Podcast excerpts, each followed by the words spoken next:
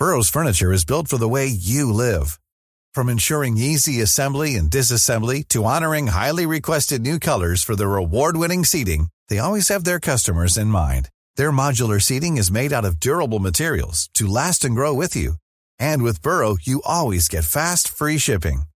Get up to 60% off during Burrow's Memorial Day sale at burrow.com slash ACAST. That's burrow.com slash ACAST. burrow.com slash ACAST. Quiero presentar a Paloma Ruiz, quien ella vivió un caso que ustedes ni se imaginan. Ella es trabajadora de la Comisión Nacional de los Derechos Humanos y se enfermó de cáncer. Sí, y no de uno solo, sino de tres. Le voy a dejar el micrófono a Paloma Ruiz para que nos cuente. Buenas ¿Cuál fue este vía crucis que ha tenido que pasar en contra, en contra? ¿Usted podría creerlo? Andrea Merlos, la jefa Merlos, que ya se acaba Hola, de unir a esta a mesa de mujeres. Sí. ¿Tú podrías creer, Andrea, que Paloma Ruiz trabajando en la Comisión de Derechos Humanos la dejaron sin derechos? Es una mala broma. Pues buenas tardes, muchas gracias Adri eh, por estar aquí y por abrirme el micrófono. Pues sí, pareciera una mala broma, pero sigue siendo como una pesadilla. Yo entré a trabajar a la Comisión de Derechos Humanos en el 2013. En el 2014 enfermé efectivamente de tres cánceres, endometrio, mama y páncreas, y pagué eh, para 2014 una póliza eh, de gastos médicos mayores, porque en aquella época estaba por honorarios, pagada de mi bolsillo, incluida en la flotilla de la CNDH, pero pagada de mi bolsillo. En 2014, noviembre de 2014, llegaron las nuevas autoridades, encabezadas por el actual presidente, casi saliente, Luis Raúl González Pérez, y sin mediar aviso eh, ni nada, eh, me dieron de baja. Eh, me excluyeron de la carta cobertura y me dejaron sin ¿Cuántos protección. cánceres tenías? Tres ¿De cuáles? endometrio, mama y páncreas. Y en 2015, pues tuve que interrumpir mis quimioterapias casi dos meses debido a esto, a la interrupción de las quimios y que tardé pues casi dos meses en retomarla, ya no pude tomar las radioterapias. No sé si eso algún día afectará mi recuperación o el regreso de- del cáncer, pero bueno, el caso es que ya no pude tomarla. Eh, pues la verdad intenté comunicarme, eh, entregué cartas al licenciado Luis Raúl- al maestro Luis Raúl González Pérez, pedí audiencia con quien me recibiera para escuchar mi caso y meses y meses y nunca fui atendida, fui maltratada, este, ignorada, este, excluida y la, el ignorar a una persona y a una mujer en situación vulnerable como, como, como es el caso, Es pues se llama discriminación. aquí y en China. Este, finalmente, pues Nunca te recibió. nunca Pediste, hasta la fecha. pediste cita? Audiencias, ¿No cita. te ha recibido? Nunca, jamás, jamás me ha recibido en siete años, prácticamente siete años que llevo trabajando en la comisión y me siguen ignorando. Finalmente, este, O sea, tú debido pedías que te dieran un espacio para exponer mi caso y que me habían dado de baja estando incapacitada, o sea, estando y de incapacidad, sí, legal, estando ¿no?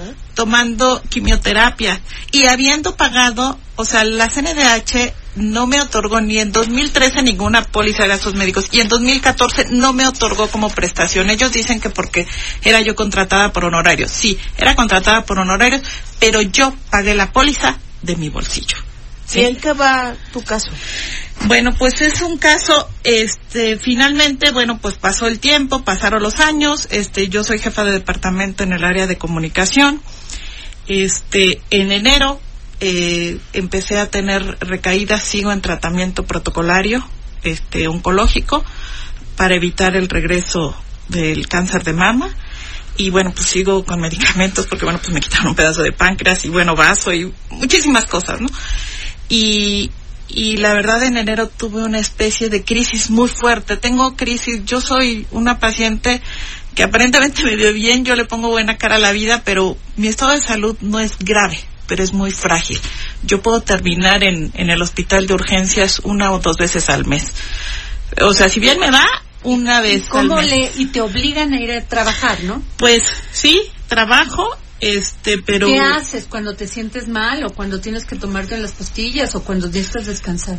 Pues me salgo a veces a la calle porque ni siquiera me proporcionan un espacio para aplicarme una terapia de hielos que necesito porque tengo una disección axilar radical. O sea, te este, corrieron y después te reintegraron. Me reintegraron en el 2015, en el 2014 se acabó mi contrato por honorario. Y a partir de ahí te han maltratado. Y a partir de ahí me han maltratado debido al escándalo mediático en aquella época.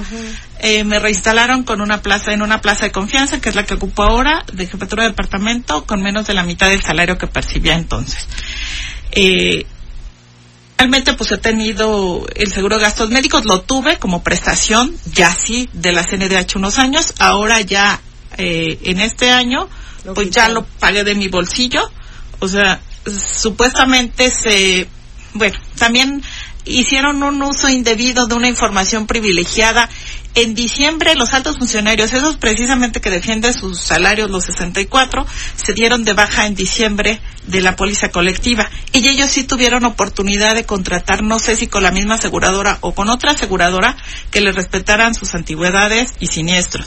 En cambio, al personal de subdirector y jefes de departamento y directores de área nos hicieron una prórroga hasta marzo de este año y eso nos impidió contratar una póliza individual. Entonces yo padecí marzo, abril y mayo sin póliza, sin certidumbre. Finalmente se decidió hacer una póliza colectiva.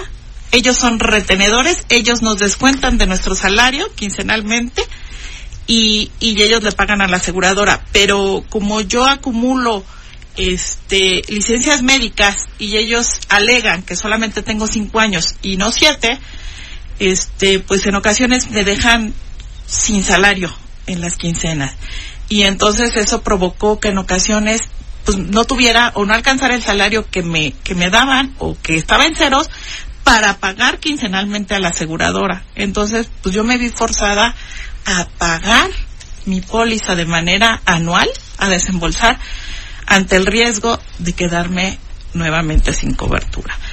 Este año ha sido eh, acoso tras acoso, hostigamiento, violencia laboral, violencia psicológica, me tienen en un rincón sin hacer nada. Ves, o sea, ¿cómo ves, Andrea, que el presidente de la Comisión Nacional de Derechos Humanos no ha recibido a Paloma? Sí.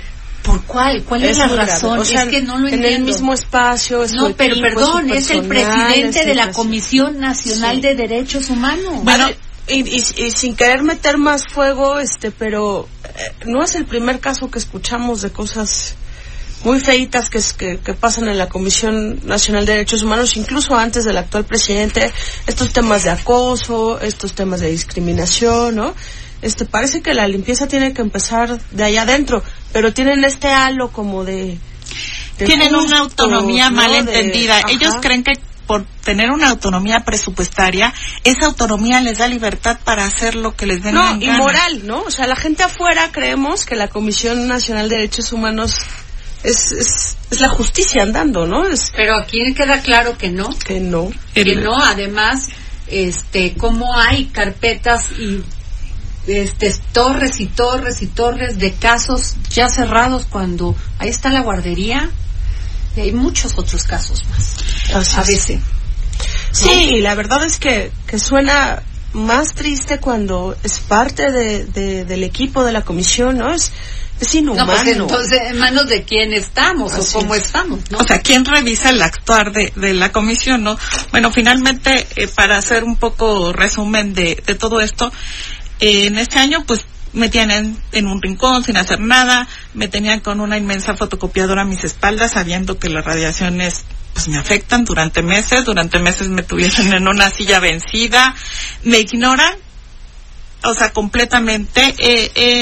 he tenido que poner quejas en CONAPRED, en mujeres, en juzgados, buscar el amparo de los juzgados y CONAPRED finalmente en agosto aceptó iniciar una queja por discriminación en contra de la comisión, ¿no? Entonces, este, pues estamos en ese proceso, pero pues todo esto ha dañado pues mi salud, no solo física, sino también emocional. Tomo antidepresivos porque pues no es muy grato acudir todos los días y ser tratada como, como si tuvieras una enfermedad contagiosa, nadie te habla, el que te saluda pues te saluda a medias, se secretean, se esconden, tienen un chat para trabajo, yo soy excluida, este, pues se, se, reúnen a unos metros de mí para ponerse de acuerdo en cosas de trabajo, pero a mí me excluyen sí, es acoso laboral también, ¿no? No solo es el tema médico, hay un asunto de acoso laboral grave. Y de violencia de género, ¿no? O sea, se han presentado escritos para aclarar la situación. Yo creo que han sido como cinco o siete escritos dirigidos a Luis Raúl González Pérez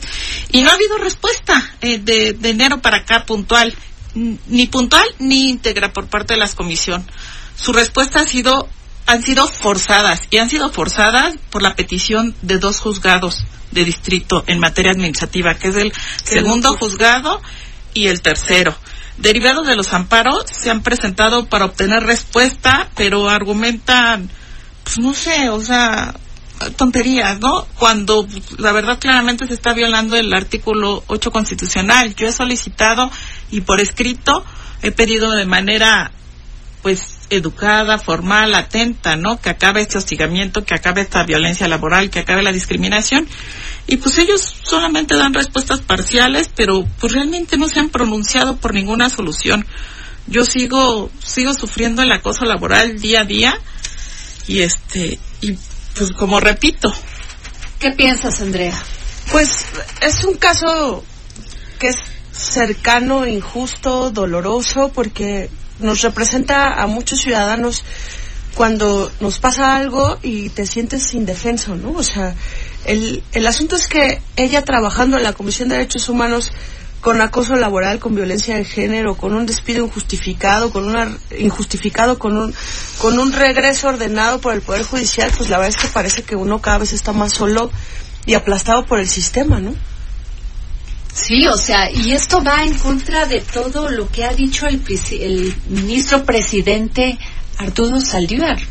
Y también la verdad es que sin entrar en gran debate, pues también es un ejemplo de este de esta anulación de los seguros médicos mayores que el presidente este le encanta decir que era un privilegio, pues hay casos en los que no era un eh, privilegio. Eso lo entiendo, Andrea, pero esto fue antes del presidente Andrés Manuel López Pero este año también perdió, y, ¿no? le, y le quitaron, pero además se lo quitan, o sea, sabiendo que ella tenía tres cánceres. estando de incapacidad. incapacidad. Habiéndolo pagado de mi bolsillo. Sí, lo sé. Y Adri, súmale todas las veces de embarazos y que corren a las mujeres, o sea, eso es de todos los días. La verdad es que no, no ha bajado ni tantito, ¿eh? Híjole. Eh, jefa Merlos. Mañana. Mañana nos, oye, pero, pero jefa Merlos, acompáñanos desde el inicio. Ah, pues ustedes díganme, yo feliz. estado muy, muy interesante. Porque además tengo datos del sistema. Entonces mañana contamos con tu presencia aquí. Aquí está. Aquí está. Pues muchas gracias y esto fue El Dedo en la Llaga. Por favor, no deje de escucharnos mañana y un gran abrazo a toda la gente de Acapulco. ¿Qué tal que ya nos escuchan allá? Mándales un gran saludo. Hey, it's Paige DeSorbo from Giggly Squad. High quality fashion without the price tag. Say hello to Quince. I'm snagging high-end essentials like cozy cashmere sweaters, sleek leather jackets, fine jewelry, and so much more. With Quince being 50 to 80% less than similar brands.